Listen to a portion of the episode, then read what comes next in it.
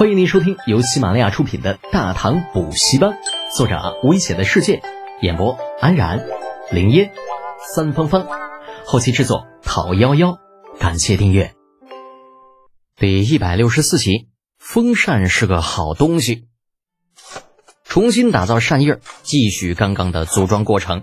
两刻钟之内，冯铁再次摇动那对并不怎么漂亮的脚蹬子，呼呼呼。高速旋转的扇叶将原本的平静搅动起来，吹得李浩衣袂飘飘，好似仙人下凡。啊，当然了，更主要的是，呃，因为空气的流通，身上的热量被迅速带走，闷热的房间里平添了些许凉意。张孙冲和程楚墨再也坐不住了，啊，跳起来把李浩挤到一边，互相推搡间，争着把头伸到了高速旋转的扇叶上。金圣曼惊讶的小嘴微微张开。一边看看李浩，一边我看看转动的几乎连成一片的扇叶儿，这怎么也想不明白，为什么几块破铁片啊，经过这么一改，就制造出了扇子的效果？马上就要进入盛夏时节了，要不要在自己的房间里安装这样一件可以制造凉风的神器呢？金圣曼很纠结，拉了拉李浩的衣袖，指着那手摇式的风扇：“德简公子，那个，嗯。”能便宜点吗？君子报仇，十年不晚；小人报仇，从早到晚。李浩自认不是君子，果断摇头，不能。那金生曼咬着下嘴唇，继续争取。为什么？自行车不是你的生意吗？成本应该用不了两百贯吧？再说，依我们现在的关系，你给我便宜点怎么了？账是这么算的吗？如果真这样算账，老子只怕连家底都得赔进去啊！李浩翻了个白眼儿，哼，金小姐，金公主，我们很熟吗？如果不是我命大的话，那昨天晚上我就已经被你干掉了，好不好？别忘了，你现在的身份乃是人质，不是其他什么别的。金圣曼闻言面色大变，跺脚嗔道：“什么人质？我现在是你的侍女，而且你的皇帝陛下刚刚也说了，让你好好照顾我，不得怠慢，你答应过的。”唰的一下，程楚墨等人齐齐打了个寒战，啊，目光全都集中过来。冯铁更是一锤子直接干手上了，嗷的一下跳起老大高，嗯，要了亲命了啊。幸亏老子定力足，这这，否则就这一嗓子，那老子还不得直接死了啊！一百贯，不能再低了。啊，伸出一根手指，李浩果断降价。金生们委屈的低下头。可是，可是人家的钱。昨天都被德简公子你收走了。再说，再说我兄长不是会付给你两万贯吗？大不了从那里面扣好了。妈的，女人都是大猪蹄子，全都是大猪蹄子！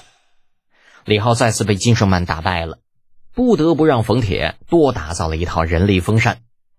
一个时辰之后，长孙冲、李振那这每人带着一套风扇回去了。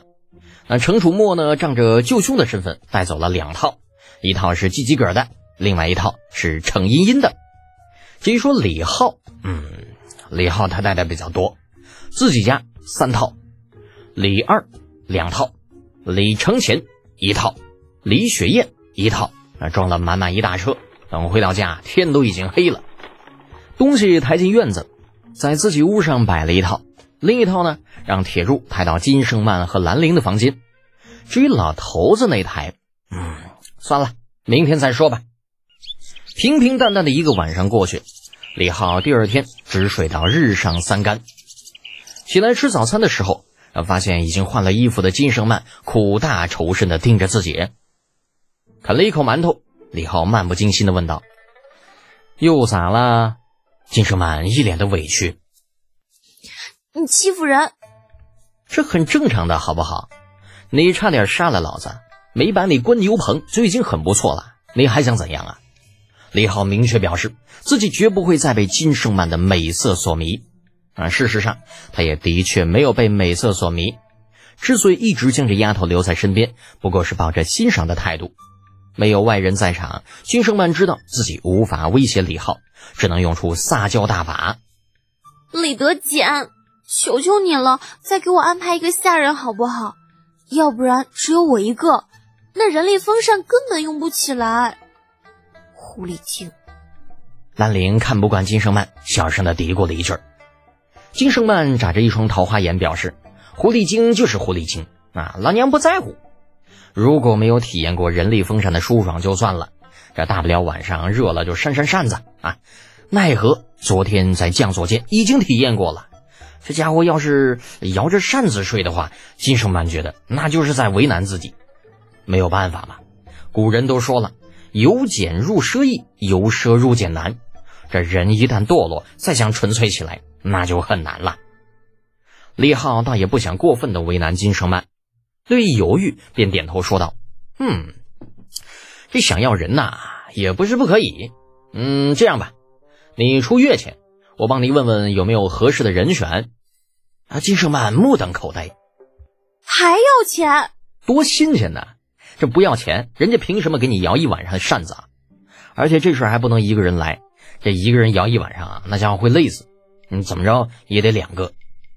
李浩鄙夷的看了金圣曼一眼，掰着手指算了半天。嗯，这样吧，一个月每人十贯的月钱，我帮你找俩人。听到李浩的报价，啊，金圣曼像是被踩到尾巴的二哈一样，直接跳了起来。李德姐，你掉钱眼里了是吧？十贯钱雇佣一个奴仆一个月，你家奴仆都是用金子做的。李浩耸耸肩，没有办法呀。通货膨胀，你懂不懂？如果不懂的话呢，嗯，也可以试着理解一下水涨船高。如果实在想不通呢，你可以问问兰陵他们，那月钱是多少？这该死的家伙，怪不得堂兄会被他坑进去那么多钱，这家伙简直就不是人。金生曼不用想都知道，兰陵作为李浩贴身婢女，那月钱一定不会少。欠着可以吗？李浩很有义气的点点头，当然可以啊。但是呢，要打欠条，如果你不还，我就把这欠条啊发的满世界都是，让所有人都知道青罗公主是个老赖，欠钱不还。啊！李浩渐渐的说完了之后，还特地的看了金生曼一眼。那常言说得好，欠钱不还，定眼儿朝南；欠钱不给，定眼儿朝北。金生曼是坐着，嗯，朝下。看来这钱。可以借，虽然不知道李浩为什么看自己，但是借钱的事情，金圣曼还是考虑了好一会儿，最终决定借。一个月二十贯而已，算不得什么大钱。这一年最多也就五个月需要用到风扇，有一百贯顶天了。这点钱金圣满还是给得起的。这大不了跟使团那边再借上点啊，再再再还他，不就好了吗？本集播讲完毕，安然感谢您的支持。